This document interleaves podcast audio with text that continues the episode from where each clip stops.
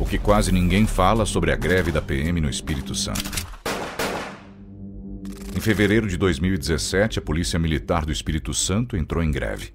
Tudo começou com um grupo de esposas protestando em frente ao destacamento da PM no município de Serra. O motivo? Os policiais aguardavam por uma correção na sua remuneração. Estava atrasada desde 2010. Alguns oficiais relatavam até mesmo falta de equipamentos básicos, como coletes à prova de balas. A Constituição brasileira proíbe qualquer tipo de interrupção no trabalho da força policial. O fato das mulheres estarem fechando a entrada de vários batalhões passou a ser visto como uma tentativa de encobrir um motim. Foram apenas 21 dias e um total de 225 homicídios no estado. O caos havia se instalado nas ruas e a população entrou em pânico. Em pouco tempo já havia escassez de itens básicos nos supermercados. Mais de 300 lojas foram saqueadas como um símbolo da falta de ordem no estado. Sem policiamento, o instinto animalesco tomou conta de parte da população. Uma das comerciantes chegou a afirmar: Meu medo é vir trabalhar e não voltar para casa. O prejuízo calculado foi de 50 milhões de reais por dia. Para conter o caos instaurado pelos bandidos, foram enviados para o estado 1.200 soldados das Forças Armadas e da Força Nacional. A Polícia Militar do Espírito Santo acabou por indiciar 703 policiais militares pelo crime de revolta. Muitos deles foram impedidos de serem promovidos e também suspensos de suas funções por um breve período.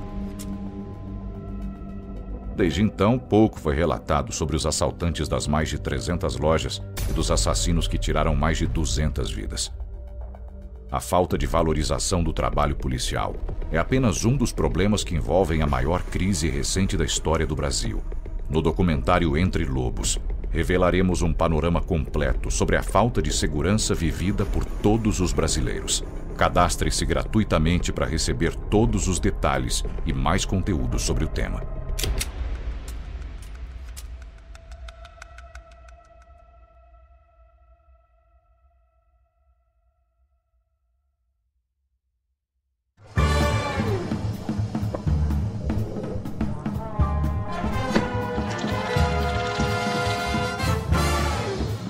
Começa mais um Conversa Paralela, o seu podcast favorito da Brasil Paralelo.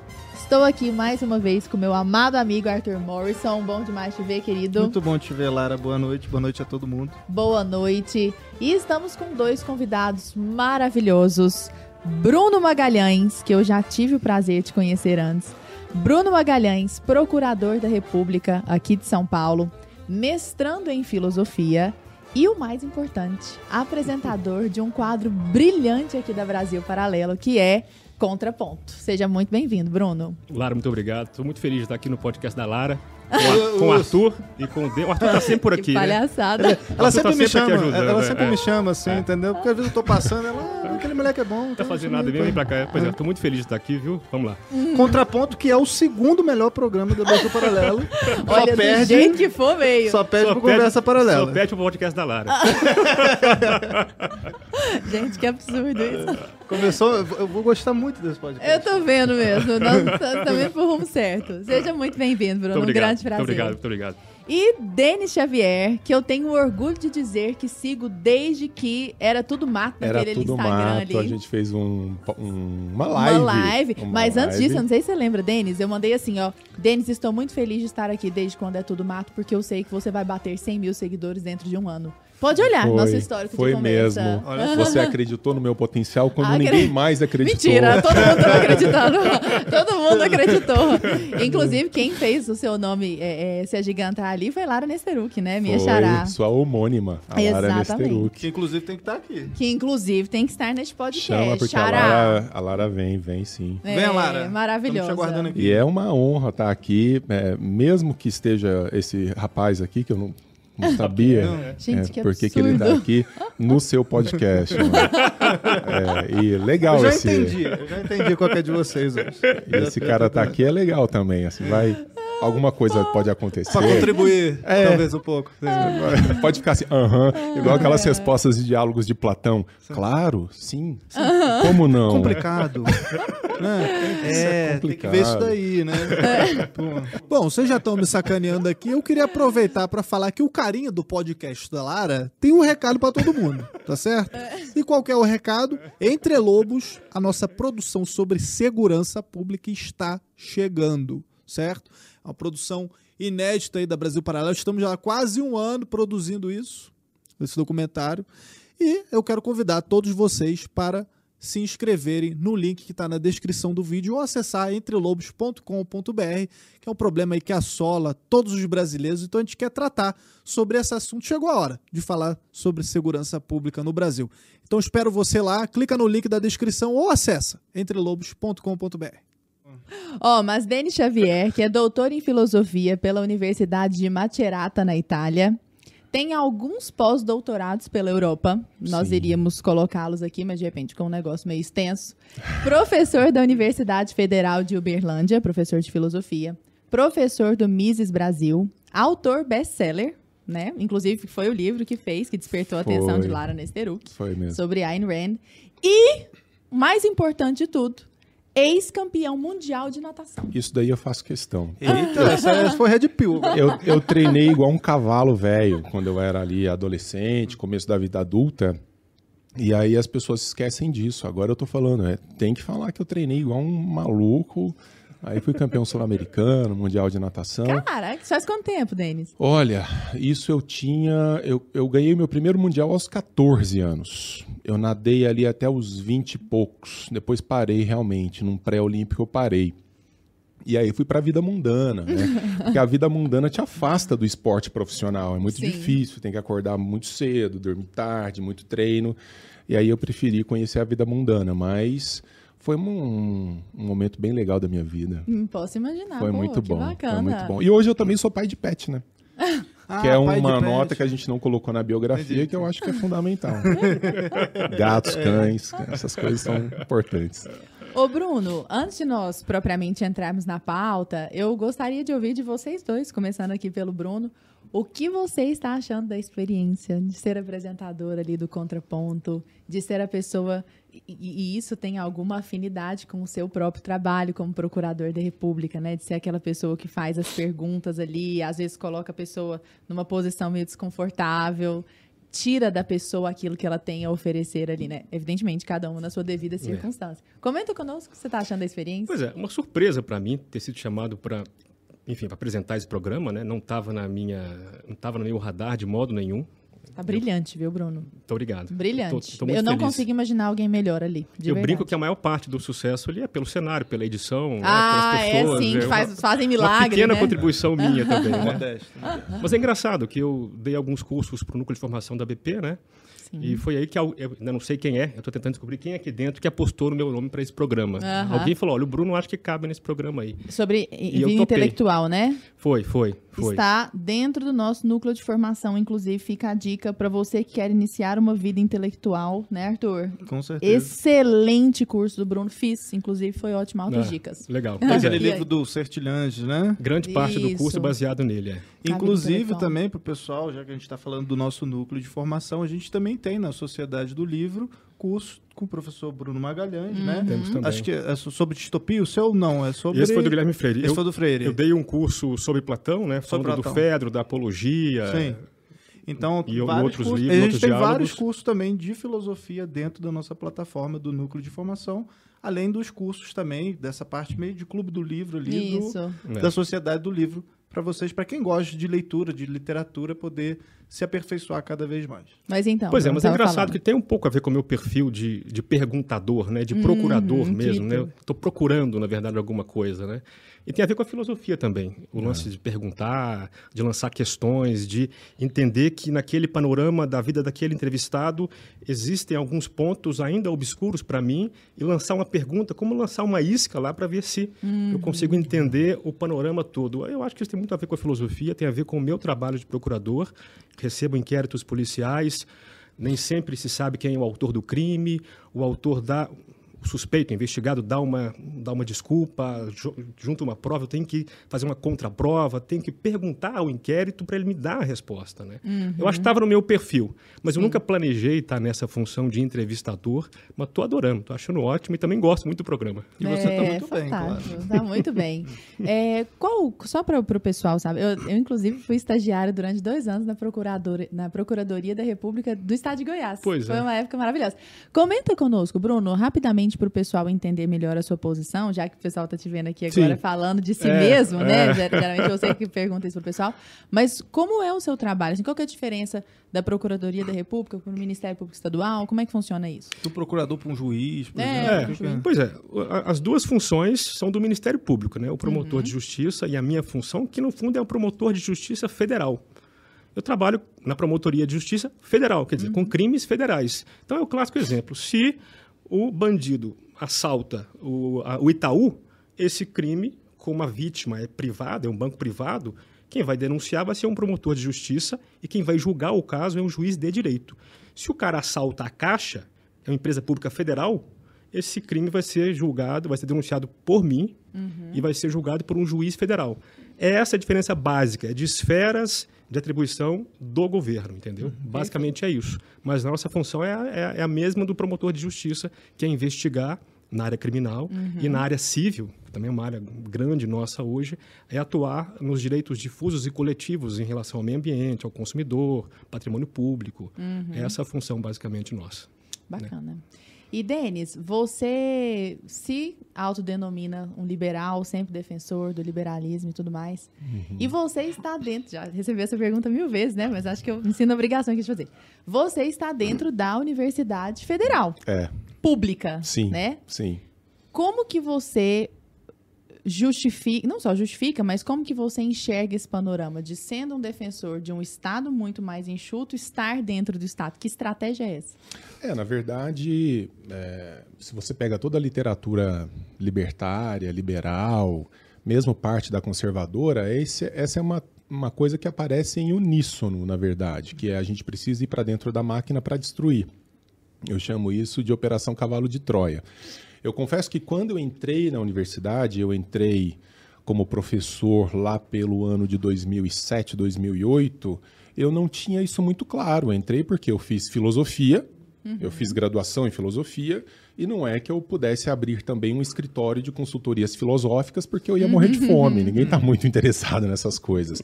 Então, foi um caminho natural de professor de ensino médio, professor de cursinho, e prestar concurso para entrar numa federal, então era o ápice da carreira de um professor de filosofia no Brasil. Só que aos poucos eu comecei a perceber uh, a estrutura deletéria do Estado brasileiro e como ele é, em grande medida, causador de males terríveis da sociedade. Então, eu comecei a me valer da minha posição dentro do Estado exatamente para enfraquecê-lo ao máximo, para reduzi-lo a uma condição larvária. É, então é uma, é uma, operação cavalo de Troia uhum. mesmo.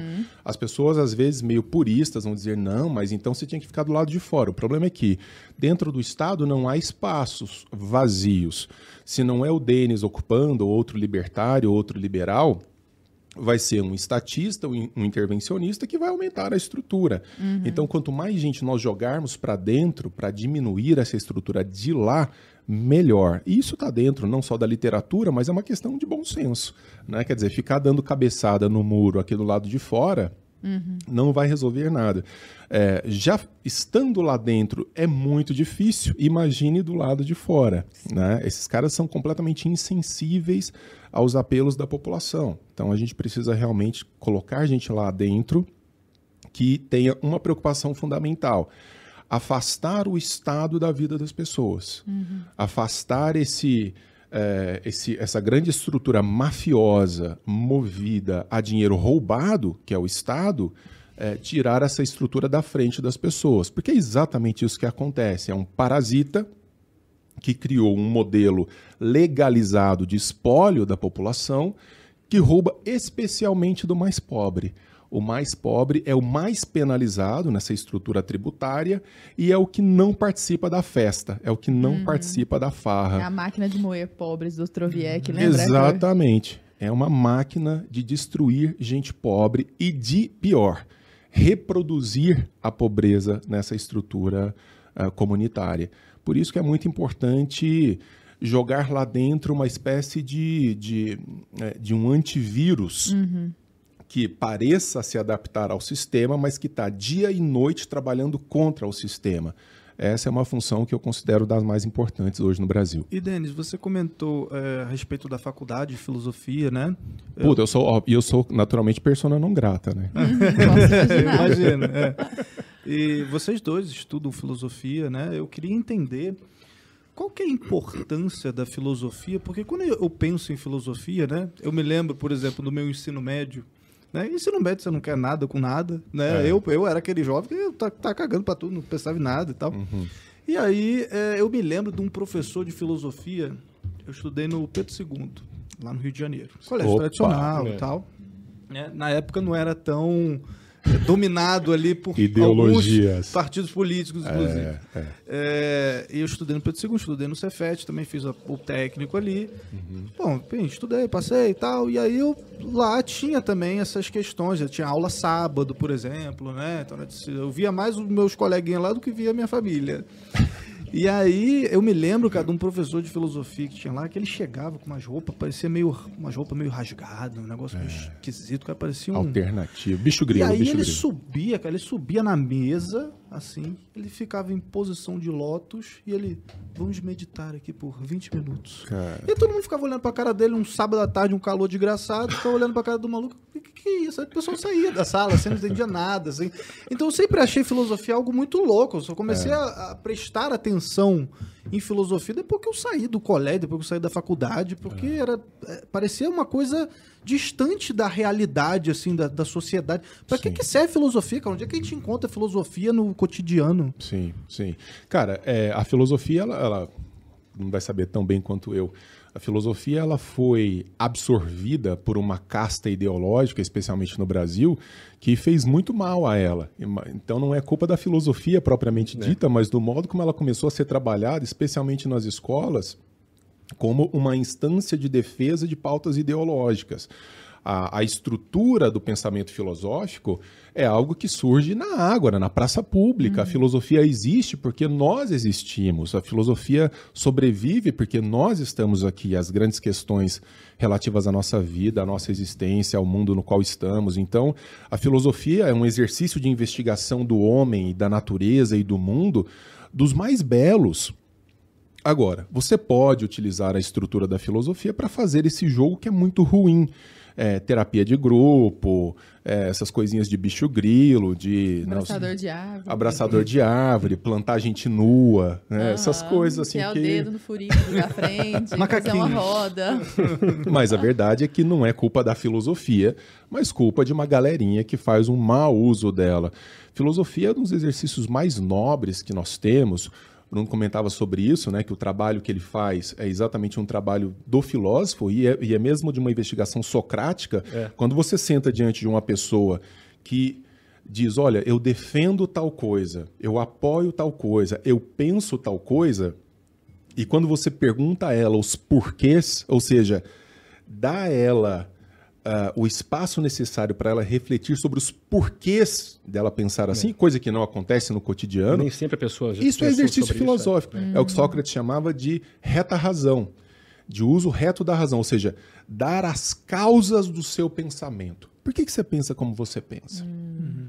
Por que você tem essa opinião? Muitas vezes a gente tem as opiniões, os nossos achismos, que são pré-intuitivos, a gente toca e só busca a gente que concorde e não quer dor de cabeça. E Sócrates ficava lá, até sendo mordido em praça pública, né? sendo socado em praça é. pública. Por que, que você pensa assim?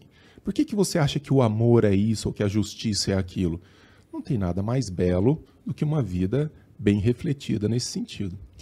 Você e... quer complementar? Sim, pois é. Esse fenômeno que você narrou agora do seu professor, ele é, é, mais, mais relacionado à sociologia da filosofia do que à própria filosofia, né? Ou seja, a filosofia é uma atividade humana, nobre, como o Denis disse, mas nós somos seres humanos e a gente acaba. É, a filosofia acaba se mostrando para nós na sociedade por meio de livros, por meio de professores. que são malucos ou não são malucos, enfim, é, não é, não é culpa da filosofia em si, mas do modo como ela se apresenta pelas pessoas que se arrogam o direito de apresentá-la à sociedade, né? Então, realmente existe uma casta de pessoas que tomou conta da filosofia, não só no Brasil, né? Mas enfim, eu acho que é inevitável que ela se apresente de algum modo, mas enfim, a gente precisa redescobrir, né? Hegel tem uma frase interessante que a filosofia é como o manto de Penélope, que a cada dia deve, deve começar do zero. Então, ou seja, a gente tem a chance sempre de recomeçar a pensar os temas filosóficos do zero, deixando esses malucos de lado, encontrando por trás dessas maluquices, dessa casca que nos afasta da filosofia, o que de fato ela é. E ela é de fato uma atividade humana que se preocupa com o todo, né? Pensa, as, as ciências particulares, né? A biologia se preocupa com os viventes, por exemplo. A filosofia se preocupa com os viventes, com a pedra, com, com o universo, enfim, é um esforço humano de abarcar o todo racionalmente. Isso é muito bonito, é muito interessante, é muito profundo e é uma pena que nós não conseguimos sempre, as pessoas em geral não têm acesso a ela, é, embora tenha o potencial. Né? É, o uh, Heidegger quem dizia que a gente tem que colocar a filosofia para movimentar dentro de nós, ou seja, todos temos o potencial da filosofia, né? mas quando aparecem esses exemplos, esses maus exemplos, a gente é afastado, como parece que você foi, né? Mas enfim, o convite está sempre feito, né? A gente tem preocupações, a gente tem fissuras, a gente se espanta no dia a dia com as questões e o convite que a filosofia faz é justamente esse, é de aprofundar naquelas questões para entender quais são os fundamentos e entender, eventualmente, que tudo está muito relacionado, né? Ou seja, a realidade inteira é una e a filosofia nos convida a entender essa unidade por trás de tudo. É um convite que ela faz à razão para a compreensão da nossa realidade. É muito bonito. Né? Muito. Né? Ô, ô Denis, você é professor de filosofia. Sim. E o professor Olavo era tido como filósofo, uh -huh, né? Uh -huh. E Deus o tem, inclusive. É, você se entende como filósofo? E você acha que uma pessoa não formada em filosofia pode ser tida como filósofo? Onde que eu sei a delimitação entre ser formado em filosofia e ser um filósofo, ser um professor de filosofia? É que você pega, por exemplo, só para complementar claro. a tua pergunta. Sim. Você vê, sei lá, Marilena Chauí, Márcia Tiburi são Filósofas. consideradas filósofos. É. Aí você pega um Olavo de Carvalho, uhum. né, que quando falam que ah, ele é filósofo, é, ridicularizam uhum. né, ele como filósofo. Uhum. Como é que você enxerga isso, né? Olha, eu tenho uma postura muito clara em relação a isso, que é uma, uma postura inspirada numa, numa espécie de, é, de tradição de compreensão que se formou no curso da história, que é eu jamais teria condições de dizer ou de me enxergar como filósofo, né? É, filósofo. Filósofo é Platão, filósofo é Aristóteles, filósofo é Sartre, é Hegel, é Kant. São pessoas que partiram de um determinado ponto e construíram um corpo de reflexão articulado, original, próprio, que ofereceram respostas próprias a determinados problemas. Estou falando isso de um ponto de vista técnico. Um professor de filosofia é alguém que estuda outros filósofos, estuda aquilo que os outros produziram e faz o melhor papel possível para divulgar esse pensamento, para se apropriar desse pensamento. Então, é, eu, para chamar alguém de filósofo, olha, o, o, filósofo é um bicho diferente. O filósofo é um bicho diferente. O, quando eu tenho um Giovanni Reale, que é um dos maiores estudi foi um dos maiores estudiosos da filosofia antiga da história, e, e uma vez ele me concedeu uma entrevista dizendo assim: Eu não sou um filósofo. Ah, eu sou um, um professor, um estudioso da filosofia. Eu vou dizer que eu sou um filósofo. Quer dizer, eu não tenho a menor coragem de dizer uma coisa dessa. Então, é, eu acho que é um termo que se banalizou. O cara faz graduação em filosofia, já coloca lá na bio no Instagram, filósofo, e, e não tem nada disso. Para ser filósofo, tem que comer uma comida diferente, tem que, tem que ter uma postura muito diferente. É, então, seu professor de Lotus não era filósofo. Oh, filósofo, então. filósofo, filósofo. Eu achei tanto. Eu acho maravilhoso. Assim, é uma espécie. Fica parecendo que ser professor, professor de filosofia de é coisa menor. Não não é. é Ser professor de filosofia, um professor de excelência, um professor que faz bem o seu trabalho, é tão importante quanto ser um filósofo. Então, porque nós muitas vezes somos aqueles que vão que vamos desatar certos nós para fazer chegar na pessoa que não quer fazer um doutorado em filosofia, mas quer entender filosofia. Hoje eu tenho um grupo de estudos de história da filosofia que é, são bate-papos assim com leituras e tudo. A cada 15 dias a gente se encontra Tem lá 400, 500 pessoas que se encontram segundas-feiras à noite para falar de filosofia. Depois de um dia cheio de trabalho, numa segunda-feira. As pessoas querem. Então, o bom trabalho que eu co- coloco o Olavo nesse, nesse universo de um extraordinário professor de filosofia. Quantas pessoas não chegaram à filosofia por meio do Olavo? Né? Do, das suas falas, das suas aulas. Quer coisa mais extraordinária que isso? Tá mais do que suficiente. É. Então, só para entender, é o, o filósofo, a- essa diferença básica na sua visão, né? Não sei se, ou às vezes o Olavo comentou alguma coisa a respeito também. É, o filósofo, então, ele é alguém que contribuiu para a Sim, filosofia. Sim. Assim como, sei lá, um, um cara que estudou matemática, ele pode se tornar um, um profissional, um professor de matemática, mas não necessariamente ele é um matemático, ele não contribui. Eu não sei se, se eu fiz a Sim, comparação exata, Eu- assim, eu- ou sei lá, um cara que estudou letras, ele não, não necessariamente é um, um linguista. Exato. O cara que estuda direito não necessariamente é um jurista, né, que fez uma compreensão para além do mundo ordinário Entendi. jurídico. Então, claro que é uma questão terminológica. Claro. Desde Platão a gente sabe que o mundo das palavras é o mundo do erro. Então a gente está sempre tateando e tal, e está sempre dando cabeçada.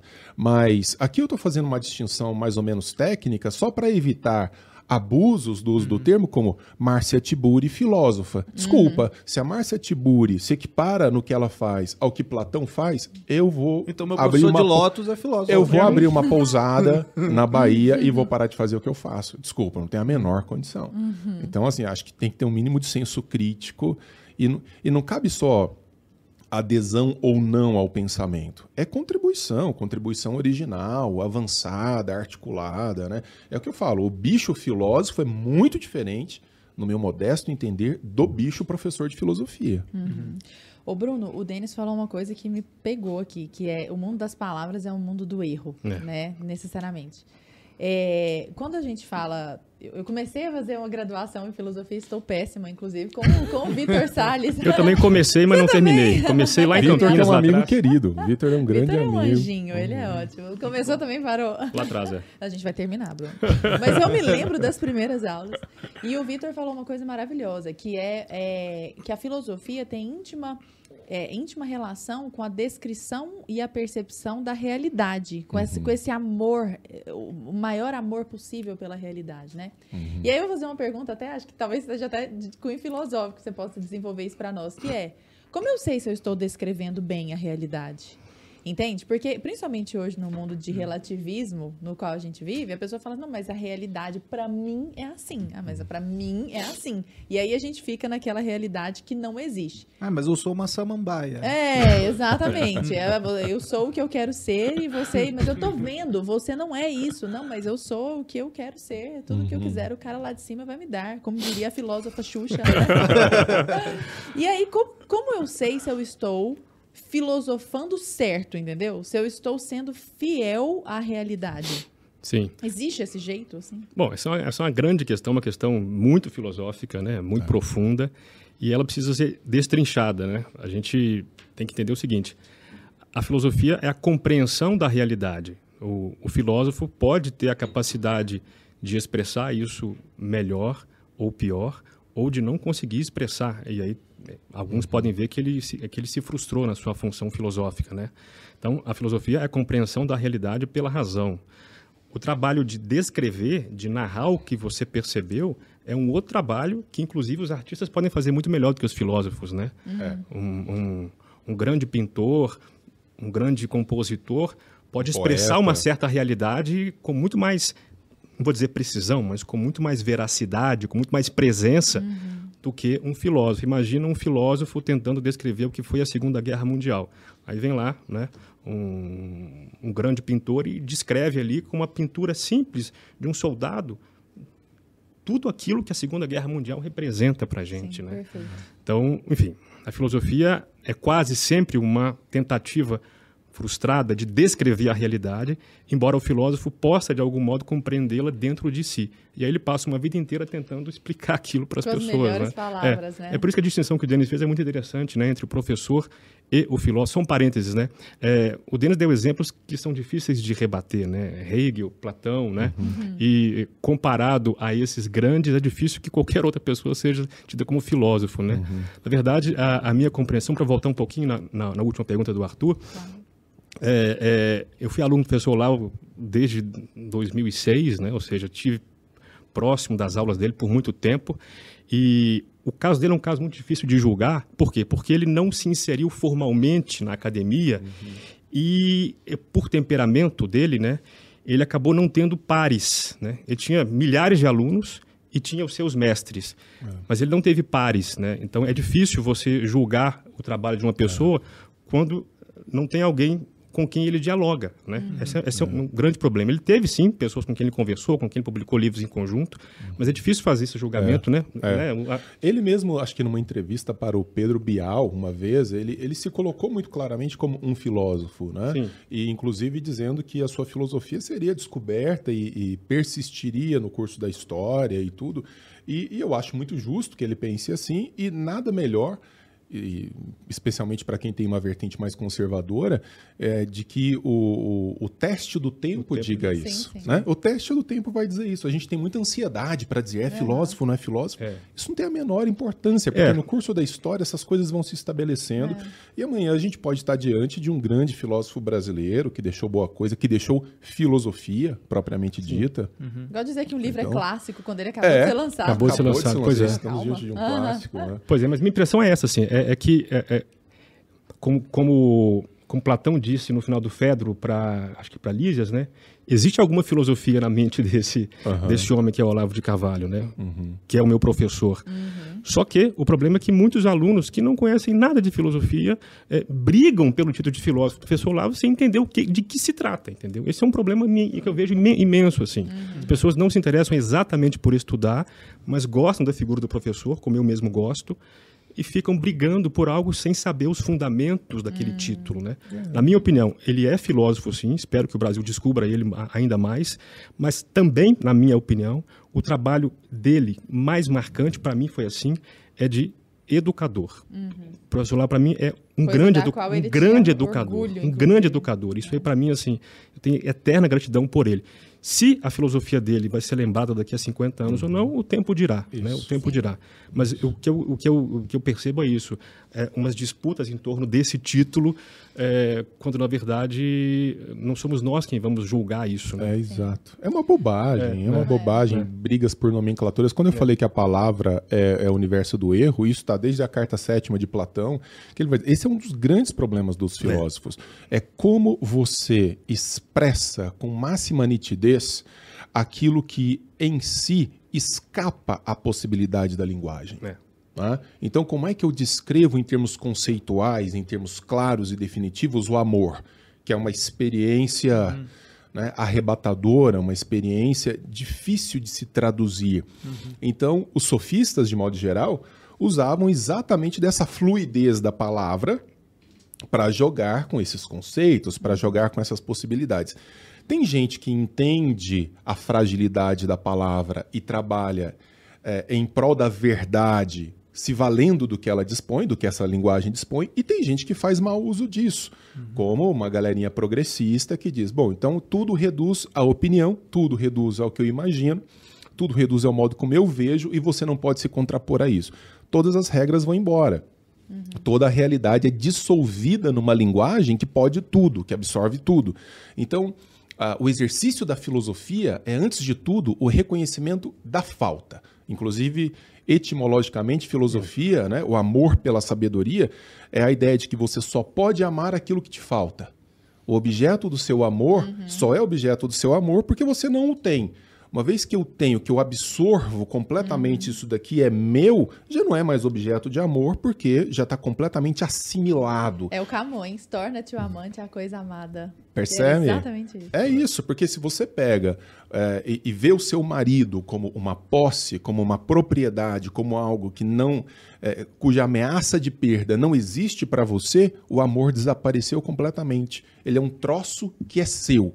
Na filosofia a gente diz que reifica a pessoa, coisifica a pessoa.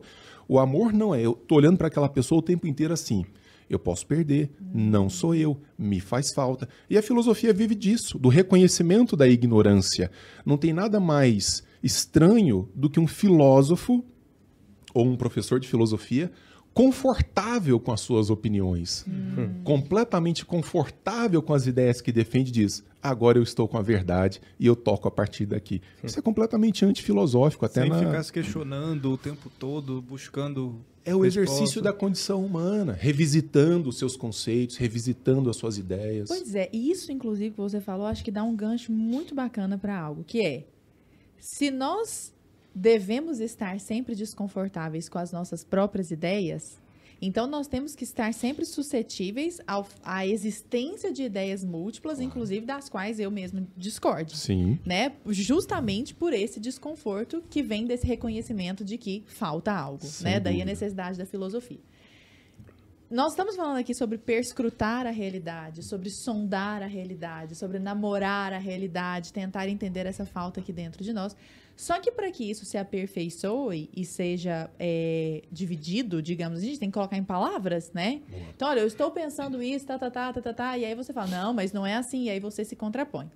Nós estamos vivendo um tempo hoje, né, Arthur, no qual a gente teve o Monark recentemente, que foi brutalmente censurado, voltou, pediu desculpa. Nossa, o. Denis adorou que ele tenha pedido desculpa. O Denis ficou super feliz com Monark. ele. Meu abraço ao o Denis ficou com ódio. mas Sangrou em tanque de tubarão. chateado. Aquele pedido de desculpas lá é... Foi triste. Foi. Pois é, mas só, só para complementar. Então, nós temos o caso do Monark, nós temos o Maurício com o post, e ele foi brutalmente censurado, cancelado, foi mandado embora do time, sendo que o negócio tinha nada a ver né, com, com a atuação profissional dele.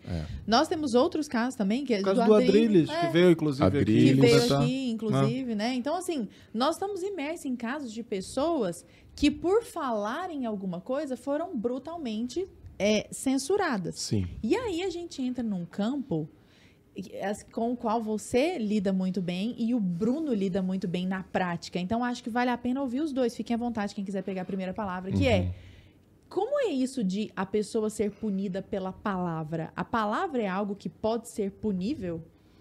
O que, que Vai lá, vocês Bruno. acham? Pois é, esse é um tema assim. A gente está aqui só falando de filosofia hoje, ba- basicamente, né? A, a- a minha leitura desse cenário em que as pessoas eh, se machucam muito facilmente é que nós estamos vivendo num cenário de muita carência, né? As pessoas querem que as outras confirmem as suas ideias, é o que o Denis falou aqui. Né? As pessoas querem se sentir confortáveis sempre. E não há uma sociedade saudável se não há uma disposição de se expor. Né? A gente tem que estar disposto a se expor a ideias contrárias. No programa Contraponto, a todo momento as pessoas falam coisas com as quais eu não concordo. E eu fico ali com cara de alface, porque eu estou recebendo a pessoa, Até digamos, na o minha nome casa. do né? programa é Contraponto, né? Isso, isso, inclusive, é. uma crítica, uma denúncia que eu vou fazer pro pessoal que tá assistindo aí. Solta a vinheta da uma denúncia. Vem uma galera, vai- solta um. né, um, o um- corte, um o efeito, corte. assim. Não, porque. Não, sin- sin- sinceramente, tem uma galera que reclama do contraponto que eu já vi. Ai, mas é um absurdo trazer esse cara aqui, porque, ah, veja bem, ah, Ba- Brasil Paralelo vendido. Não sei. Cara, não, do programa é contraponto, meu querido. Não é ponto, não, entendeu? É pra ouvir todo pro mundo. ponto, pro ponto. Ah, gente, pelo amor de Deus, aí eu fico bolado com um negócio desse, que o pessoal ainda não entendeu qual que é a ideia do programa. É, e o esforço e o esforço da produção é tentar chamar pessoas que pensam ainda mais diferente do que os que vieram aqui, né? E, é- e é uma dificuldade as pessoas aceitarem vir falar no contraponto, porque ah, é, eles entendem que já tem ali um, um- um certo viés. Nossa ideia é abrir bastante, É abrir porque muito. nunca assistiram ao programa. É. Porque quem assiste ao programa percebe que você. Não, e não tem passação de pano, né? Não tem. As com pessoas. qualquer um. É, pois é. Quero o Felipe E Neto muito no, no, no elegante, contraponto. assim. Seria interessante o Felipe sim. Neto, Felipe Neto contraponto. Pois é. Mas assim, para concluir, eu acho que nós vivemos numa sociedade muito carente em que as pessoas não estão dispostas a ouvir o que é diferente. E é assim que a gente cresce, né? A gente cresce com a, com a dialética também, né? A gente pensa uma coisa, ouve algo diferente, assimila aquilo, só que tudo que é diferente de você parece que é ofensivo hoje. Eu não consigo entender isso. As pessoas se assustam um pouco comigo porque é, eu me abro para muitas ideias. Pô, mas isso é que é natural. Isso é natural. Eu não aceito todas as ideias, mas eu estou disposto a pensar algumas delas, pelo menos, né? É, é, claro que existem ideias que não devem ser pensadas. Por exemplo, se você está disposto a dormir é, com o Denis e com o Arthur, junto com a sua mulher? Não, não estou disposto a nem pensar nesse assunto. Né? Sou casado, sou monogâmico, é um assunto que eu não quero discutir. Né? Agora, poxa, vamos discutir o casamento monogâmico? Vamos discutir. Em Vamos discutir qual o problema? né? É, ué, qual o problema? Estou disposto a fazer algumas coisas e a discutir a possibilidade. Mas Até pra saber se você concorda ou discorda daquilo. Exatamente, pois é. Então, assim, grande parte dos assuntos são proibidos hoje porque as pessoas não querem pensar nisso, não querem pensar. E nesse exemplo, casamento monogâmico, pode ser que numa discussão dessa eu convença o opositor, do meu ponto de vista, eu estou perdendo essa chance. Quando a pessoa se fecha a discussão, primeiro, ela perde a chance de divulgar suas próprias ideias, né? a tentar fortalecê-las publicamente. Né? Isso parece que pô, parece um, um receio de, de discutir porque vai perder a discussão. Então o seu, o seu ponto não é forte, né? Não é forte o suficiente. Eu acho que existe isso assim, sabe, uma fraqueza e uma carência imensa. A gente fez aquele documentário Os Donos da Verdade, que entra bem nessa questão da, da liberdade de expressão, né, d- das discussões é, a respeito de várias temáticas ali, dos contrapontos, né? Tem uma parte do doc, lá tá inclusive disponível no YouTube para vocês assistirem. Assistam lá, é no canal da Brasil Paralelo. Tem uma parte lá que mostra, por exemplo, os terraplanistas, por exemplo, né? Que é uma coisa que o pessoal adora também zoar o Olavo, zoar a Brasil Paralelo, etc, etc e tal. E eu lembro, assim, eu, eu parei já pra ver alguns vídeos no YouTube dos terraplanistas, assim, eu falei, cara, eu quero entender o que que esses caras aqui, como é que tem É. uma meia dúzia de, de, de cara aqui defendendo esse negócio, eu quero entender. E aí eu fui vendo alguns argumentos, eu falei, cara, tá, beleza, isso aqui até certo ponto, até onde eu, a minha van conhecimento ali do, do, do, do assunto, da, da ciência ali em cima do- do- daquele assunto, eu falei, pô, não entendo nada disso. Isso aqui parece que fez sentido. Beleza. Algumas coisas eu fui entender, eu falei, ah, isso aqui é loucura, isso aqui fez sentido pra mim e tal. Aí eu fui buscar o, o, o contraponto, o argumento. Aí tem um vídeo de um, de um rapaz lá que ele, sei lá, fica três horas destrinchando todo esse vídeo dos terraplanistas lá e ele explica ponto por ponto o negócio. Aí eu falo, cara, faz muito mais sentido, plausível esse contra-argumento. Só que se fosse proibido o terraplanista dar a opinião dele, eu não teria visto esse outro vídeo, entendeu? Exatamente. Eu, eu preciso dos dois lados pra falar, cara, ó, isso aqui faz sentido. É. Entendeu? Mas não adianta aí- você querer proibir o- um lado. Não. Isso. Mas, é- mas aí eu acho que nesse ponto, e aí eu quero, eu quero sangue nesse podcast. Eu quero sangue. Porque uma coisa é a gente falar, ah, proibir os terraplanistas de falar em terraplanagem lá. Tá. Por que, que alguém vai fazer isso? Ah, só tá. O cara tem direito de falar É, aquilo. é. Outra coisa é a gente entrar numa seara mais específica, que é eu vou proibir ou não alguém defender. Eu sei o que, que você vai responder, mas você não advogado já. Ela tá Eu vou querendo que eu seja proibir ou preso. não Basicamente, a Lara Alguém tá, de- tá armando Sabe uma... que a edição vai rolar. Alguém... né? Não, não vai. Vai ter um bip assim. Não é pra editar, meu povo. Vai rolar o bip. Thiago, fica esperto aí, que vai. Ó, mas, mas é, uma coisa é o terraplanista, outra coisa é o cara que está defendendo a formação de um partido nazista, ou o cara que está defendendo o direito à pedofilia, ou o cara que está defendendo. São só palavras, Sim, né? são. Como que você vê isso, Denis? É, são só palavras. São só palavras. É, as pessoas têm grandes dificuldades em perceber uma coisa que foi registrada há 2.500 anos num- no primeiro tratado ético da história da humanidade, que foi a Ética Anicômaco de Aristóteles. Aliás, a última vez que a gente se encontrou na PUC de São Paulo, eu estava falando tava sobre a Ética de Aristóteles. É, existe uma enorme diferença, substantiva diferença entre fazer e dizer. O processo civilizatório da humanidade só é possível porque nós convivemos com a possibilidade absoluta do dizer coisas que ofendem, que machucam, que questionam a ordem estabelecida, o status quo, que ferem profundamente a minha fé, a minha crença, as minhas concepções de realidade, etc, etc, E etc. eu vou gostar muito desse papo. Eu já tenho várias perguntas.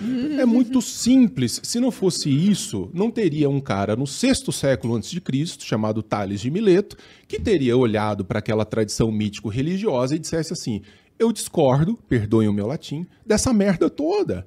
E eu vou começar a pensar essa realidade de forma completamente diferente. Aí chegaria alguém, um ministro do STF da Grécia Antiga, e diria assim: Isso você não pode dizer porque isso contraria uma certa percepção da ordem social. Então, quer dizer, quando nós falamos em algum tipo de censura, não, obrigado. Quando nós falamos em algum tipo de censura sobre o que pode ou não ser dito, não estou falando feito, dito na sociedade, alguma- alguns grandes problemas se colocam. Como, por exemplo, quem vai determinar o que pode ser dito ou não ser dito, segundo quais contextos? Quem vigia os vigilantes? É, eu vou depender de um editor supremo da sociedade. Então, O programa que você faz é um programa que pode machucar a sensibilidade das pessoas, seus convidados. é, o cara sai de casa Pode. de boa fé para conversar com você e ele pode se sentir pressionado. Na conversa que nós estamos tendo aqui, vocês podem me fazer uma pergunta que me incomode. Eu vou dizer que você não pode fazer, que você está proibido de fazer isso? Não. O processo do crescimento, do amadurecimento civilizatório, depende de convivermos com o grotesco. As coisas boas que derivam da liberdade de expressão são acompanhadas necessariamente de mau uso da liberdade de expressão, porque não há um critério objetivo capaz de selecionar com máxima clareza o que nós vamos poder denegar, dizer isso aqui não vai, porque vai ser sempre uma postura subjetiva, e isso aqui vai, porque isso aqui faz parte de um universo do aceitável. No universo da palavra, vai dizer Aristóteles, não existe ética envolvida. Por isso que a ética é, É a filosofia prática. prática. Faz muito sentido. Agora, isso. o cara faz um discurso pró-pedofilia.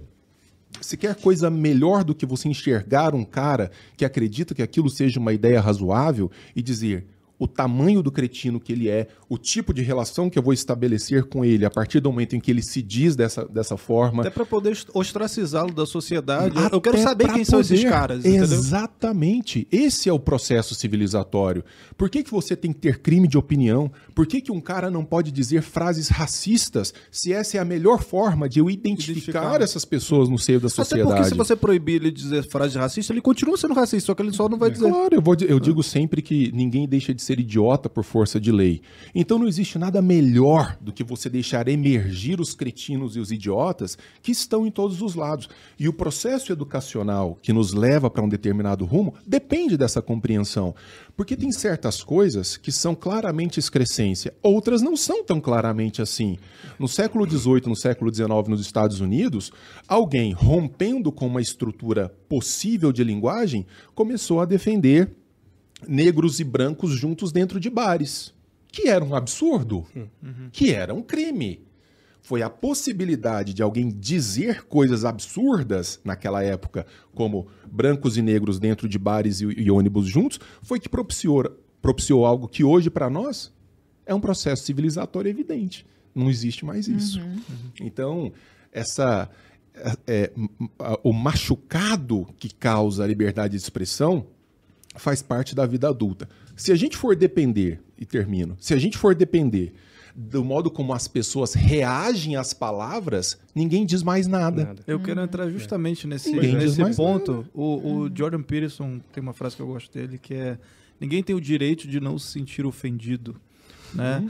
E eu concordo, tendo concordar muito com você com relação a essa questão, principalmente da ofensa, né, da liberdade de expressão, porque na minha visão, claro, ou você tem liberdade ou você não tem liberdade. Não existe o mas depois da liberdade, né? Exatamente. Então, tipo, ah, eu tenho liberdade para dizer até aqui, depois daqui eu não, eu não tenho. Então não é liberdade de expressão. Exatamente. E aí eu queria entrar justamente nessa seara da ofensa, porque eu entendo dessa forma, né? A ofensa é totalmente subjetiva, Uhum, né? uhum. Ela se caracteriza por quem recebe a mensagem, não por quem emite. Então eu posso chegar e xingar você do pior impropério que você possa ouvir, mas se você é meu amigo ou se você é parceiraço, você pode dar risada da minha cara.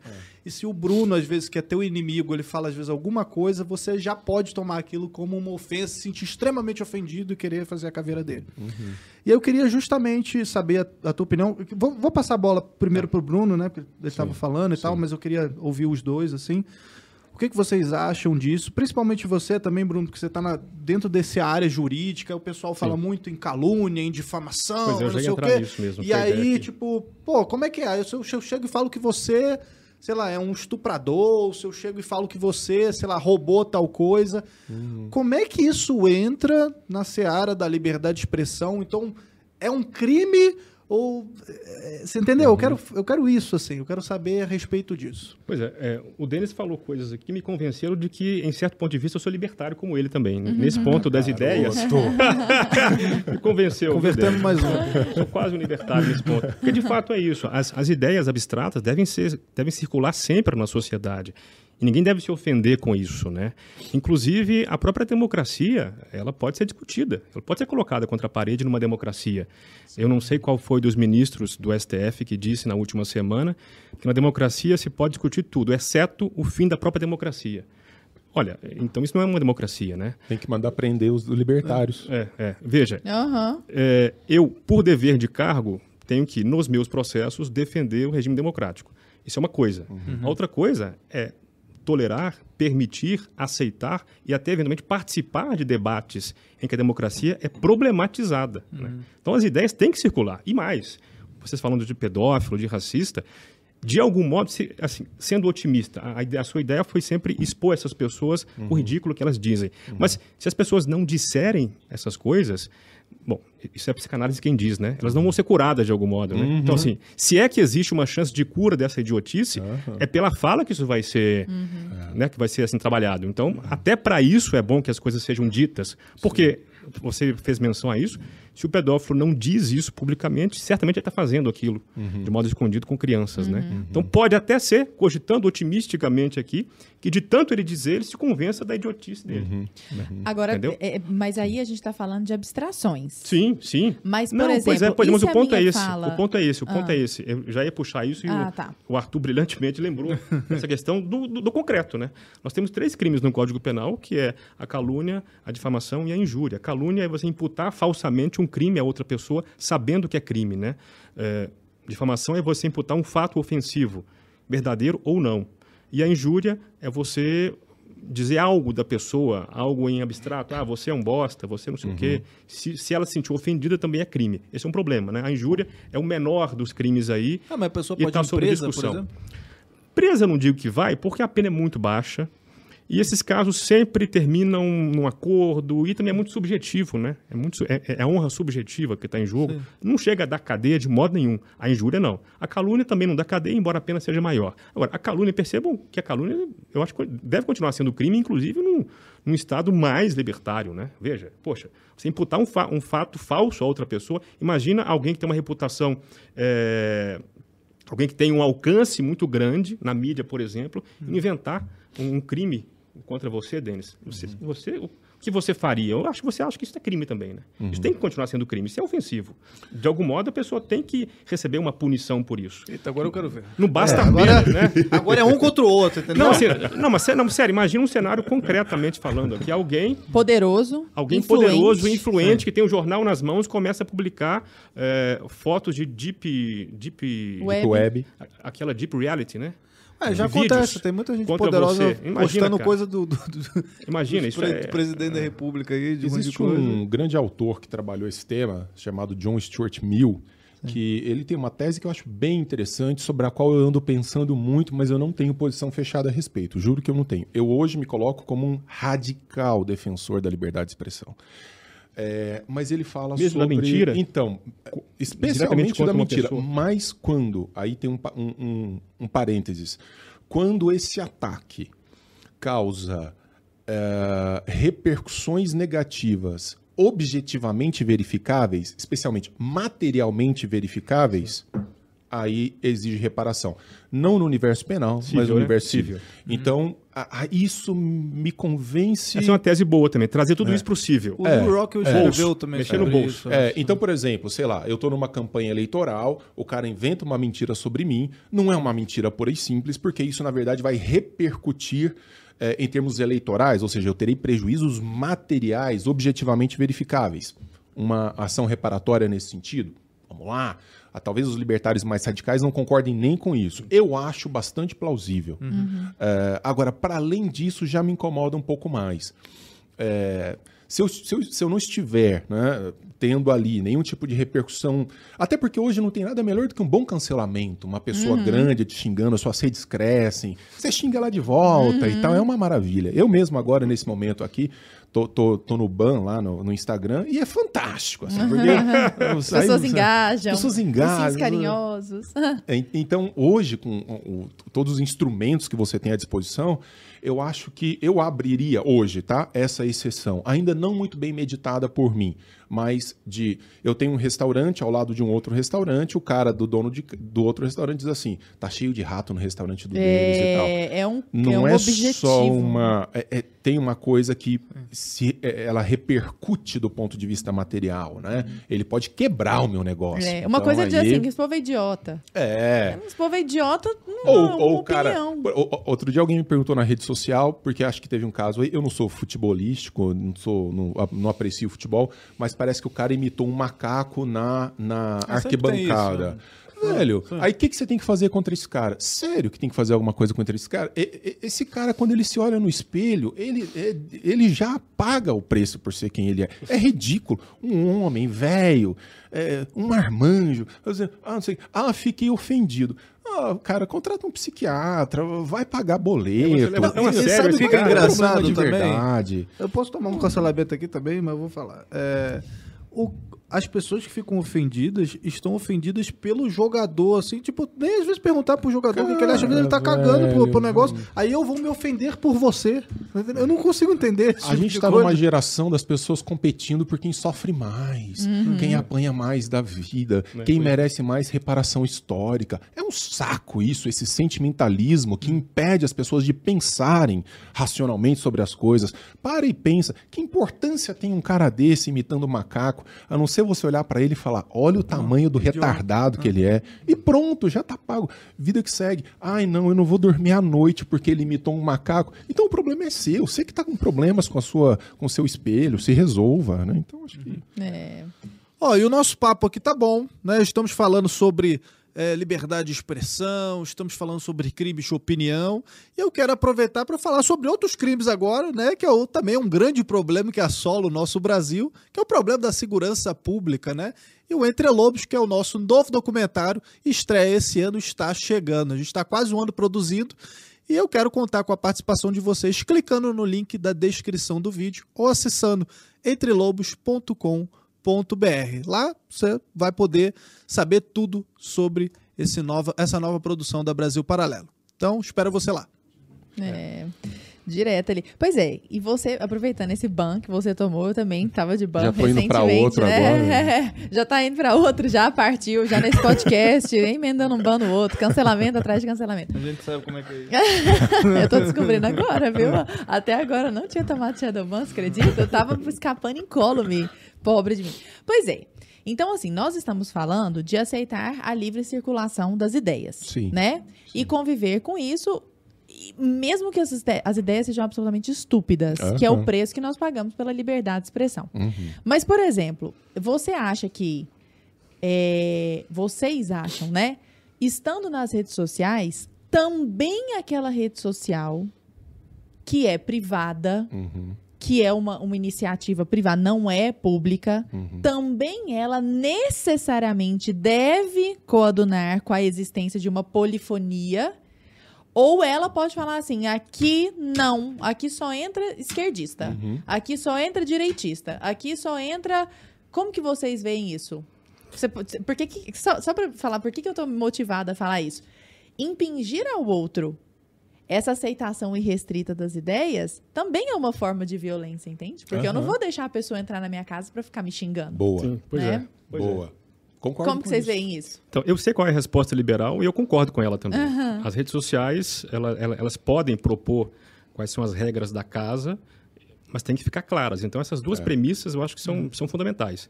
O problema é que a gente entra naquilo, no Facebook, no Instagram, e acha que é a nossa casa, porque aquilo é tão público, né? Aquilo é tão praça pública que você acha que você tem direito de direito público é, de fazer o que você quiser ali. E não é verdade. É, a só uma impressão que mundo você moderno, tem. né? Sim. É, são as águas do mundo moderno. Exatamente. Então, assim, o Estado vai ter que desapropriar aquilo, né? Deus me livre, né? Deus me livre. né? MST É. digital. Mas não é, mas não é, não é assim que funciona. que não é estatal. Mas exatamente o que você falou, porque fica sempre esse argumento, ah, mas se é privado, a empresa privada pode fazer o que quiser. Tá, beleza, mas eu entendo o argumento aqui. Só que também não fica claro, né? Você assina os termos lá É, e não, não fica claro para os dois lados e você vê no- claramente um viés ali, você, É. você não Mas tem o que ele pode ter. justificativas. É, os termos poderiam ser mais explícitos, mas veja, é o que a Lara disse. É, a Ayn Rand, que é uma autora que eu divulgo muito, ela diz assim: olha, não existe censura em espaço privado. Esse é um termo aplicável tão somente a espaços públicos. Então, por exemplo, dentro da universidade já aconteceu, da universidade pública, da universidade federal, eu organizar evento é, liberal, libertário, conservador, e grupos organizados dentro da universidade quererem impedir que eu fizesse o evento O dentro da universidade. sabe bem o que, que é isso. Isso chama-se censura. É um espaço público que começa a neutralizar o a- a- o correr das ideias em função de uma certa ideologia.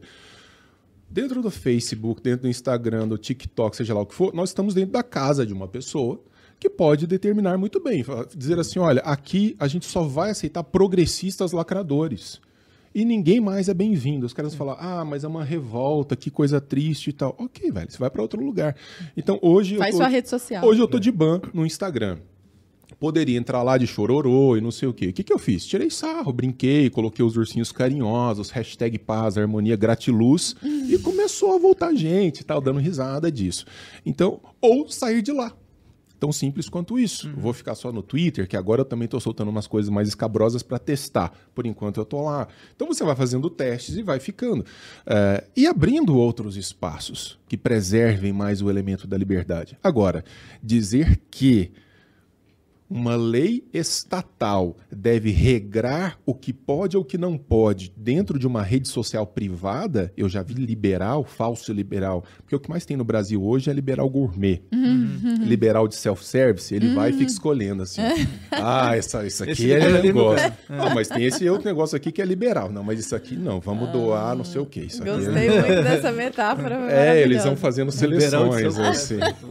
Vou usar. É, tem, tem aos montes disso acontecendo, aí não dá, né? Então, assim, cara, é, na hora que eu sou atacado na rede social, que a própria rede social me bane, ela tá na- nas prerrogativas dela. E se eu me incomodo, eu ingresso com uma ação na justiça comum e É falo, tipo e aí, aqueles moçada, tá certo? mesmo?" Cristãos pelo direito de escolher. Tu já viu esse negócio? Isso é maravilhoso. Decidir. é. Como assim? É a bola quadrada do Kiko. Não, isso acontece muito. Tanto que os americanos perderam o termo liberal, né? Virou liberal, que representa hoje nos Estados Unidos tudo que é de esquerda, progressista, e a gente está indo para o mesmo caminho. Os liberais soft, esses liberais self-service, né? Os, os liberais de Taubaté, eles estão tomando conta do termo, da terminologia. Daqui a pouco a gente perdeu também e vamos ter que usar só libertário. E a gente depois perde, vamos...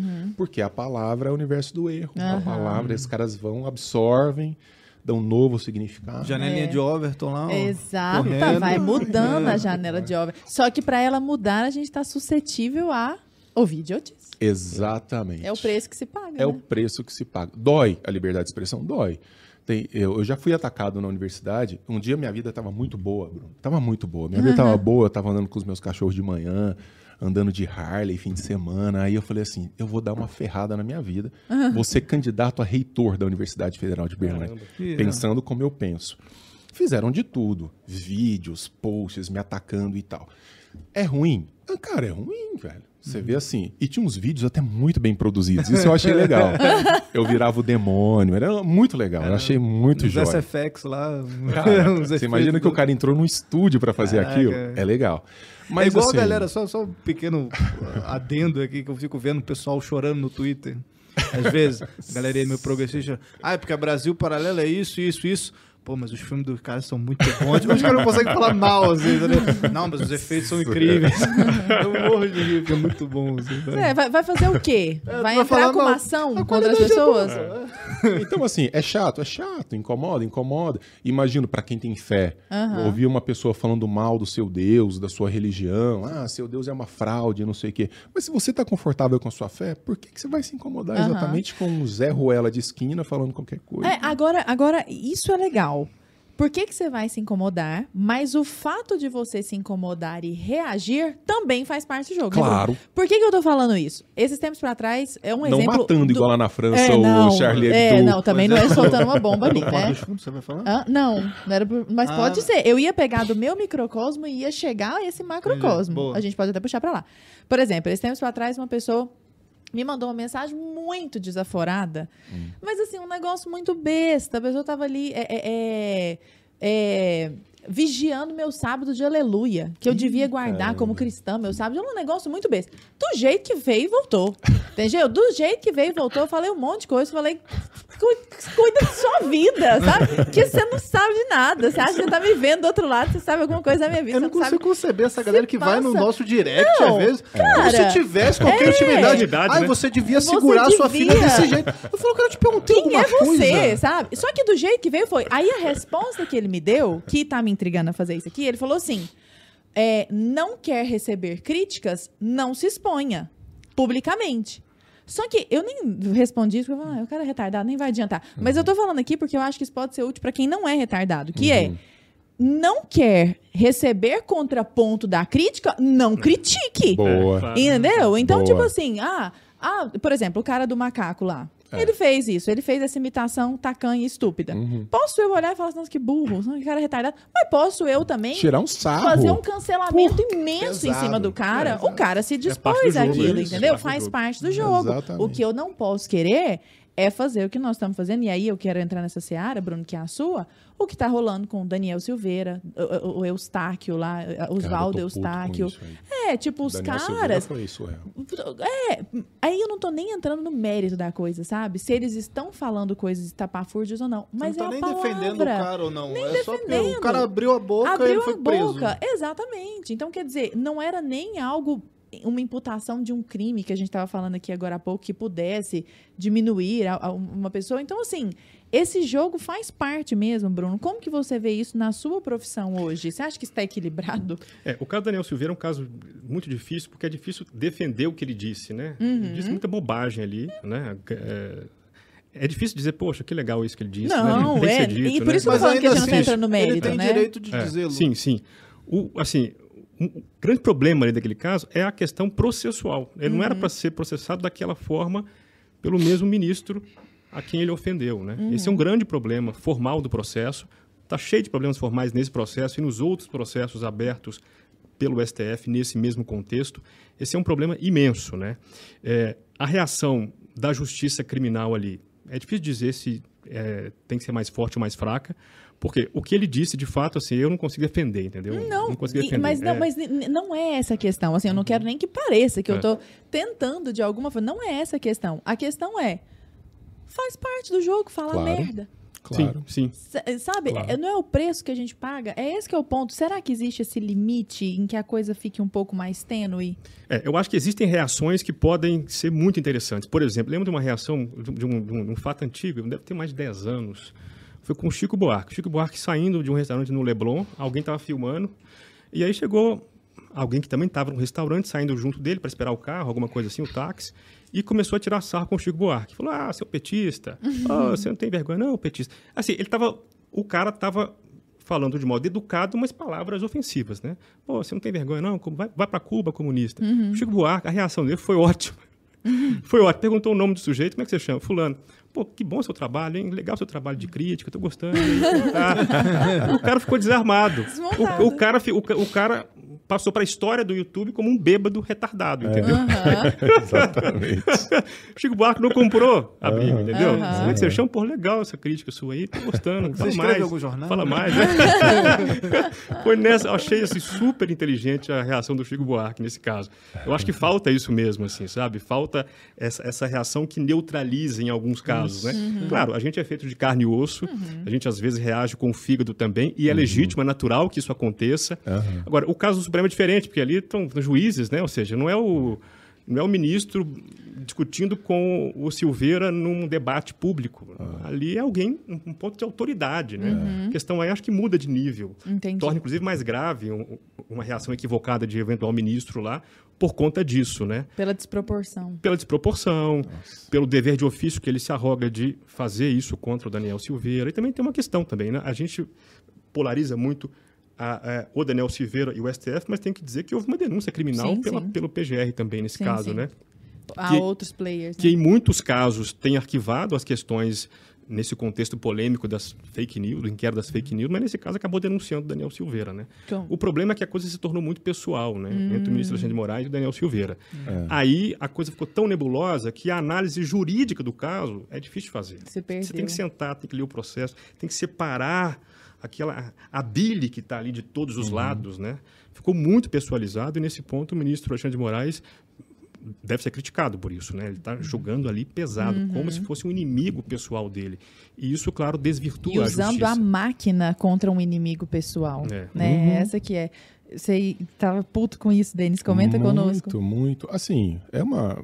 Eu disse isso outro dia, insisto. É, Alexandre de Moraes é uma figura tirânica, deplorável, que não mereceria ocupar o cargo que ocupa, é, pela natureza das decisões que toma e pela imaturidade em lidar com uma situação que se tornou uma disputa de egos, uma disputa de birrinha de menino da quarta série.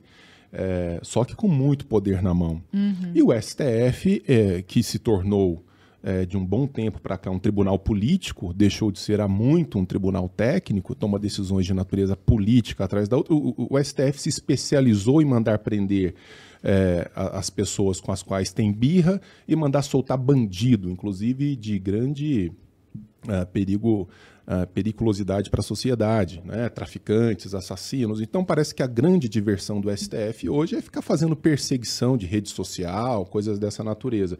É, é, um, é um tribunal superior que não merece o respeito dos brasileiros, você pode ver pelas reações à direita e à esquerda, uhum. se, se você uhum. quiser é, não tem nenhum prestígio, e se a gente, quando a gente consegue ter alguma segurança jurídica no Brasil, é a revelia do STF. Uhum. Um Supremo que deveria trabalhar como órgão colegiado e que tem aí 80%, 90% das decisões monocráticas.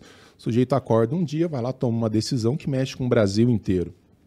Agora, a gente está falando, por exemplo, do caso desse deputado. E eu deixo muito claro aqui, é, para mim é uma figura abjeta. É um deputado populista que defende valores é, de intervenção que, com os quais eu absolutamente não concordo e que eu deploro. E por isso mesmo eu defendo a possibilidade a, e, e, a oportunidade que ele deve ter de dizer tudo o que ele tem a dizer. A favor do AI-5, que tem que bater em ministro do STF com gato morto até o gato miar. O cara tem que poder dizer isso, né? De chamar ministro do STF de canalha, de safado, tem que poder dizer isso. Isso é. Como fizeram com você na universidade. Isso é liberdade. Isso é a possibilidade. Você pode discordar disso, mas se você estiver é, muito mal psicologicamente, como eu disse, procure tratamento. Isso faz parte do universo da vida adulta, né? Agora, pior do que isso é o cara. Esse cara, ele ficou sete ou oito meses preso. Um deputado federal que tem prerrogativa de foro. Uhum. Portanto, não é um cidadão, aspas, comum sem prerrogativa. Imagina que não tem. O cara com prerrogativa de foro. Não, e não só isso, né? Ele tem imunidade parlamentar para dizer quaisquer palavras. Quaisquer, quaisquer palavras. Oito meses. Não estava em flagrante. Cadeia, cara. É. Oito meses de cadeia. Você colocar um cara na cadeia não é uma brincadeira. Eles não colocam um traficante assassino, mas colocam um cara por crime de opinião, porque ele disse alguma coisa numa live. Isso é uma piada. Isso aí nem nos piores anos do regime militar brasileiro. Então é, é algo completamente inaceitável meter, é, como chama isso, a, a, tornozeleira eletrônica, impedir a pessoa de citar nomes, mas é uma brincadeira. Então, se a gente se silencia diante desses ataques, uhum. o que, que vai sobrar para nós? STF editor da sociedade? Você acha razoável o STF editar o que a sociedade pode ou não dizer, como ela deve ou não pensar? Se eu fosse confiar isso a alguém, certamente não seria um ministro do STF. Uhum. Vocês estão falando de crime de opinião. É, eu quero entender do que, que adianta a gente ter uma ciência que nos ajuda a pensar se hoje a gente não pode falar o que pensa. Grande questão. É, então, tem uma frase de Hegel que é interessantíssima, está numa carta que ele mandou, não lembro agora para quem. De quem? Do Hegel. A do Hegel. Ele fala que é, quando os opostos perdem a capacidade de se articular, é aí que começa a filosofia. A filosofia tem então essa missão de entrar numa bagunça para tentar, tentar, né? Quase nunca consegue chegar ao fim da coisa, tentar resolver esse problema, né? E então, portanto, numa confusão, é aí que a filosofia deve ser chamada. Chamada para quê? Bom, é porque é aí que estão os espantos, né? Ela começa com espanto, com admiração, quando nós entendemos que não entendemos algo que achávamos que entendíamos, né? Uhum. A gente tem, a gente tem sempre aquela, veja, na biologia a gente estuda a o corpo tem a homeostase, né? Uhum. Ele tende a estar em equilíbrio. A nossa mente também tende a estar em equilíbrio. A gente acaba inventando algumas justificativas para entender a realidade, para que a realidade não nos pareça muito assustadora. Uhum. Então a gente, se você for colocar uma lista das suas crenças, algumas são razoáveis, outras são só um remendinho que você colocou ali para satisfazer a sua necessidade de não morrer de susto diante da realidade. Uhum. Só que às vezes a realidade faz um furinho ali e você se assusta. É. Em situações de crise é muito comum isso. A gente está um pouco assustado. Peraí, por onde caminhar? Para onde ir? E a filosofia é meio que um passo atrás nesse espanto para você olhar o panorama com mais tranquilidade, tentando respirar, né? olhando aquilo com maior distância e, portanto, vendo os elementos, os pontos soltos. Para quê? Para voltar a enxergar a realidade com integridade e poder agir nela. Uhum. Quando a coisa está confusa, a gente não pode nem agir direito. Uhum. Não pode agir, porque a gente não está entendendo bem o que está acontecendo. Quando você começa a unir os pontos, a filosofia serve para isso. Quando você busca os fundamentos, você vai mais a fundo e consegue então ver onde as coisas se desligaram. É aí que você consegue agir. Então a filosofia é importante hoje por isso. Agora, ainda que você não possa dizer, ainda que não possamos dizer, e hoje nós podemos dizer muita coisa ainda, graças a Deus, uhum. né? graças a nós também, e, e, apesar dos pesares, né? mas ainda que não pudéssemos dizer, ou seja, a filosofia é útil ainda numa tirania completa. Sim. Ainda que as pessoas façam filosofia sozinhas no seu quarto, ainda que elas se reúnam clandestinamente nas catacumbas, ela é necessária. Né? Para quê? Para manter essa chama acesa, para manter aquilo que Hegel disse. A filosofia tem que renascer todo dia como o manto de Penélope. Ela é desfeita em algum momento, mas tem que voltar a ser feita. É. Né? Isso é fantástico. Eu tenho um amigo estudioso polonês. Ele fala que durante a Segunda Guerra, a Polônia sendo castigada com ataques aéreos e o pessoal fazendo defesa de tese de doutorado no subsolo das universidades. Maravilhoso isso. Ou seja, precisamos disso. Uhum. É, isso acontece desde sempre. É, eu acho muito engraçado as pessoas falarem assim: nós estamos em crise, a crise é um problema, a crise é um perigo. Nós somos seres da crise, uhum. porque nós somos capazes de fazer perguntas para as quais nós não temos respostas. Um ser que é capaz de fazer perguntas para as quais não tem respostas é um ser em constante crise. A uhum. crise faz parte da nossa existência. Eu acho muito bonito o julgamento de Sócrates, né? É, quarto século antes de Cristo, é, quando os gregos quando é, declaram a pena de morte de Sócrates, é, um mês depois a, a pena é concretizada e depois os documentos que surgem daí, o modo como os gregos ficam embasbacados com o que eles fizeram. Porque se existia um povo na antiguidade que entendia a importância da liberdade, a, liber... a, possibilidade de você dizer as coisas que contrariassem uma ordem estabelecida, esse povo foi o grego. E quando eles, quando eles matam Sócrates, eles dizem: bom, mas o que, que nós fizemos? Uhum. O que, que nós fizemos porque um cara andava pela cidade disseminando ideias diferentes uhum. daquela nas quais nós acreditávamos, é, incomodando as pessoas com hum, perguntas. Bem parecido com Jesus. Nós, é exato, as figuras são muito tem um, é, correlatas, tem um paralelo, um paralelo né? nesse sentido. Ambos dizer, foram mortos por crime de opinião também. Por crime de opinião. Ambos não deixaram nenhum escrito também. Né? É, é. Então, assim, essa ideia de é, por isso que eu acho, assim, desculpa, né? Fala assim, ah, eu tô sofrendo porque eu fui cancelado. Ah, cria vergonha no meio da sua cara, tenha santa paciência. pessoas livres, pessoas de mentes filosóficas não são canceladas, são incanceláveis. Bate à vontade, a postura está aqui, os princípios estão aqui. Ah, estão acabando com a minha rede social. Vai para o mundo real, vai plantar uma horta, vai fazer alguma coisa. Ah, estou sofrendo porque eu estou sendo cancelado.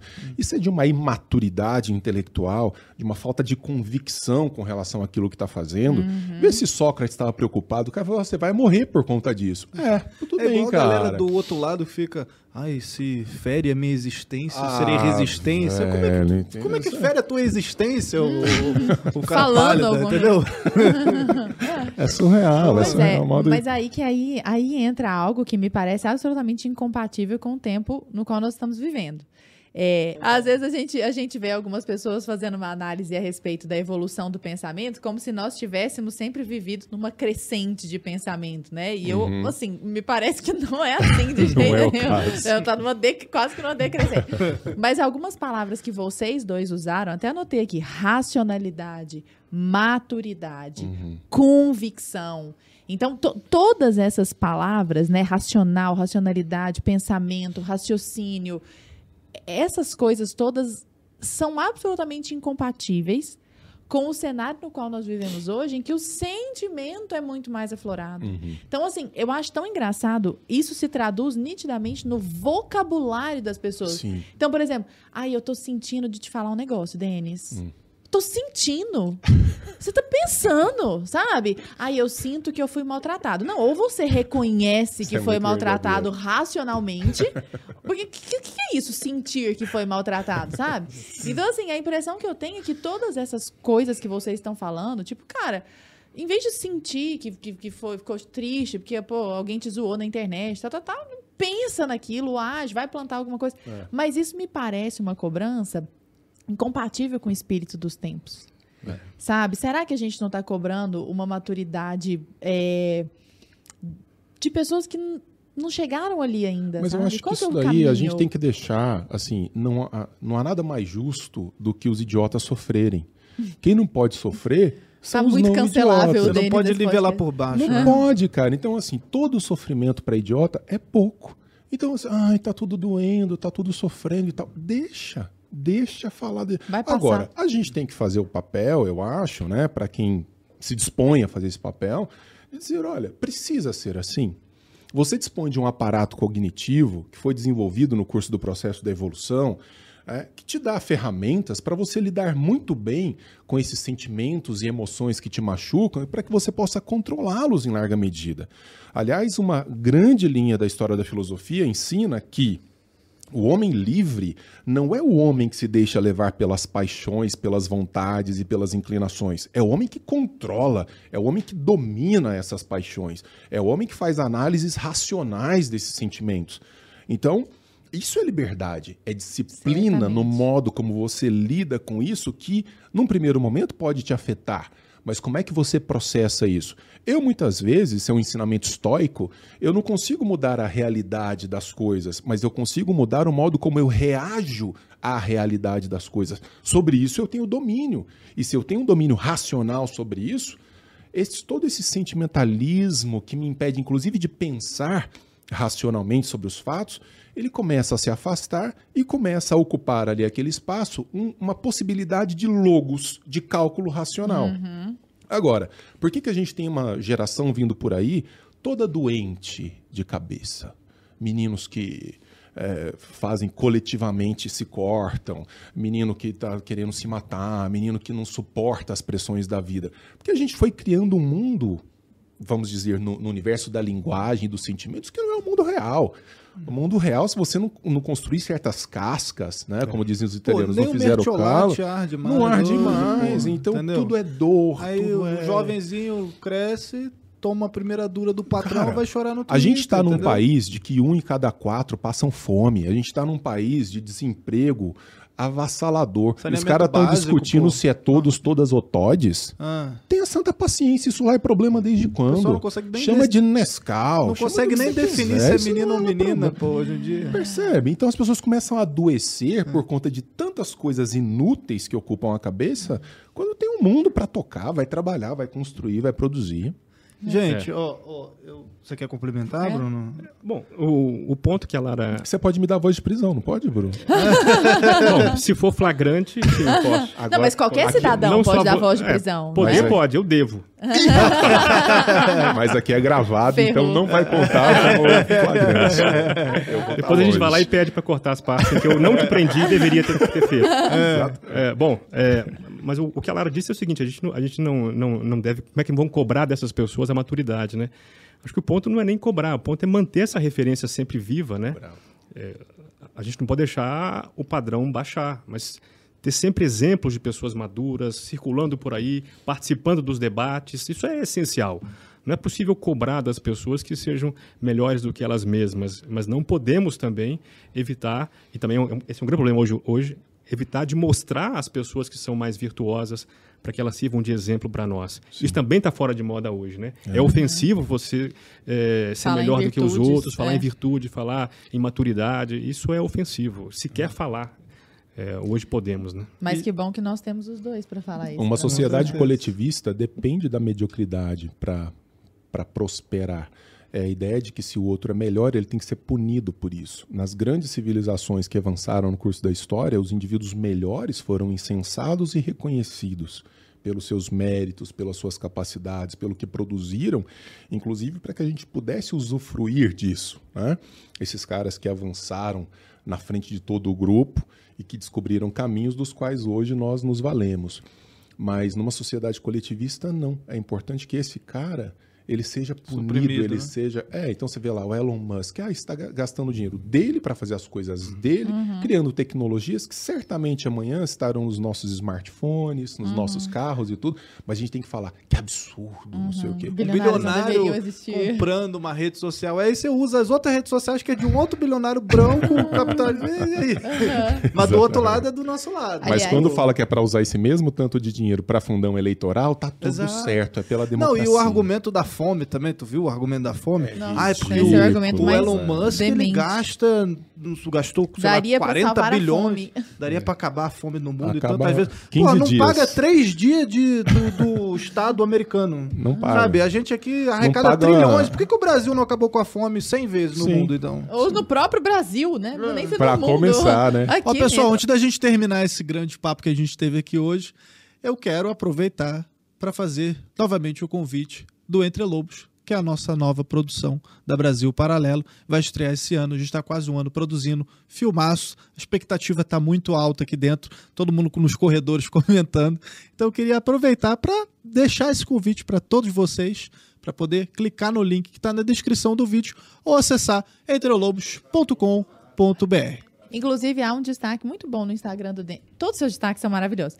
Esse sobre coletivismo é maior, é, né? Então ele tem é. muito texto e tudo mais. E falando sobre o Instagram, eu queria já agradecer vocês pela presença, se estivesse encaminhando para o nosso final, né? Eu queria saber primeiro, né, para o pessoal estar tá aqui ouvindo já esse papo todo, onde é que a gente encontra vocês no Instagram? Vou começar então com o Denis. Né? Como é que a gente te acha? E uma palavra final. Não só gente. no Instagram, como nas outras é, redes exato, é, na tudo. vida. Eu agora sou até TikToker. Ah. Eita, mas de dancinha. De dancinha. Se surpreenda. A que ponto nós chegamos? Não, fazer... Mas tá fazendo dancinha? Eu vou começar musiquinhas gregas fazendo dancinha Legal. aqui, ó. Isso. Ó, ó. É, eu tô me rebaixando, eu tô perdendo. É, a dignidade da eu pessoa. Eu tô perdendo humana. a dignidade. É, eu, eu, eu tô nas redes sociais, entrei no Twitter depois que o Elon Musk comprou o um negócio. Mas assim. eu tô chateado que o vô Joaquim Teixeira foi banido do foi Twitter. Foi banido? Ô, Mesmo Musk. depois do Elon Musk. Ah, é? Achei Ainda sob Elon Musk? Foi ah. sob a égide da dinastia Musk, você acredita? Acho que ele não tá sabendo disso, vamos marcar ele. Foi, não, chateadíssimo. Aí isso não pode acontecer não. Mas eu tô muito ativo no Instagram mesmo, prof.denisxavier. E o meu nome é engraçado que é uma declaração de pobreza. São dois N's e YS. Então, prof.denis, com dois N's y s, é, Xavier com X, que eu tô lá falando as minhas barbaridades. Ah. Agora tá lá cheio de ursinhos carinhosos, até sair do banco, depois eu... Fotos de pets fofinhos. Gato.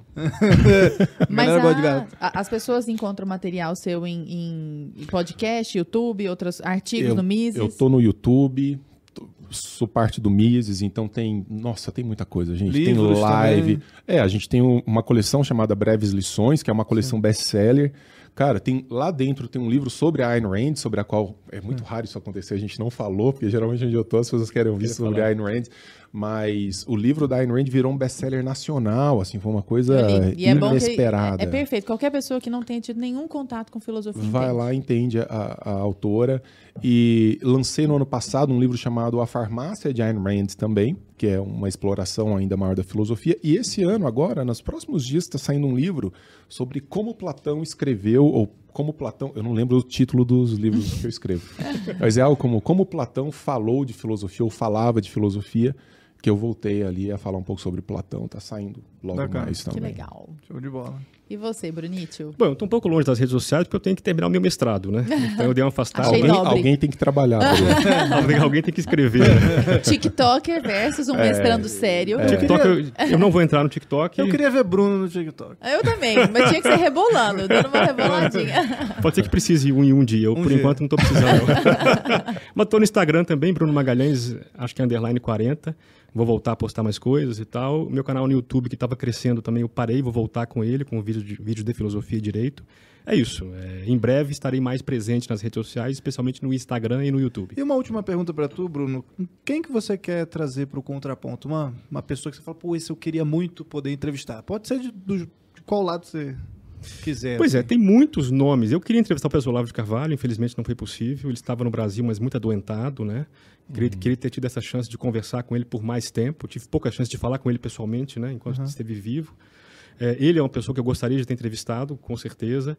E tem figuras aí, assim, que não são tão expressivas, mas eu gostaria de conversar. Por exemplo, tem um, tem um sujeito aí chamado Eduardo Marinho, um tal de filósofo Ah, das eu, ruas. Eu sei quem é, É eu uma sei figura, quem é. figura caricata que tá Sim. por aí, né? Marinho. Queria entrevistar ele um dia, se fosse possível, sabe? Assim, Pô, ia ser legal. Não é ninguém tão famoso assim, mas eu queria trocar um papo com ele, Uhum. se for possível, aqui no Contraponto também, sabe? Mas esse, é isso, a gente está tentando também diversificar um pouco o- o padrão ideológico dos entrevistados para tornar o programa ainda mais interessante, ainda mais contrapontístico, né? O contraponto na música é isso, é, são, são notas que vão se encadeando e formando uma harmonia. Eu acho que a harmonia depende da diversidade. E o programa está caminhando para isso, eu imagino, né? Muito bom. Pra isso tem que ter liberdade de expressão. É, exatamente. Né? Que amarra o que a gente disse aqui. É. Excelente, hein, Lara? Nossa, que isso! Nossa, Cara, vocês bom. são maravilhosos. Que dupla que deu certo, né? Funcionaram muito bem juntos. Muito bom, muito um bom. prazer, Cara, vocês são Obrigado. incríveis. Muito obrigada. Uma de honra, todo o uma coração. honra. Valeu. Foi uma honra mesmo. Que vocês possam voltar. Obrigadíssimo. Certeza. Valeu. Valeu.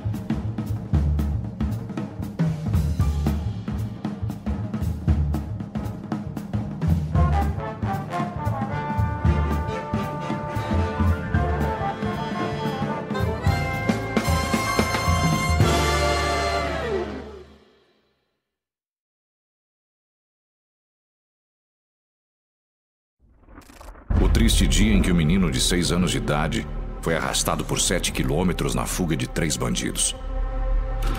7 de fevereiro de 2007, no bairro Oswaldo Cruz, zona norte do Rio de Janeiro. Uma mãe para seu carro no semáforo. Nele estavam sua filha mais velha e seu filho João Hélio, de apenas seis anos de idade. Um grupo de três criminosos anuncia o assalto e ordena que a família saia do carro. A mãe e a filha, que estavam no banco da frente, conseguem escapar. Mas João Hélio não consegue tirar o cinto de segurança. Sem paciência, os bandidos jogam o menino para fora do automóvel, mas ele fica preso na parte de fora do veículo. Eles disparam com o carro. E mesmo avisados por pedestres e motoristas, correm 7 quilômetros pelo Rio de Janeiro, com o garoto sendo arrastado pelo caminho. Só daqui do queixo pra baixo, todo trucidado. No trajeto, o corpo de João Hélio foi dilacerado e ele acabou morrendo. Quando o carro parou, o corpo do menino ainda estava pendurado ao veículo e a polícia já tinha sido avisada do crime. 18 horas depois do ocorrido, a polícia chega aos criminosos. E a prisão temporária é decretada. A juíza chorou, entendeu? Os promotores choraram.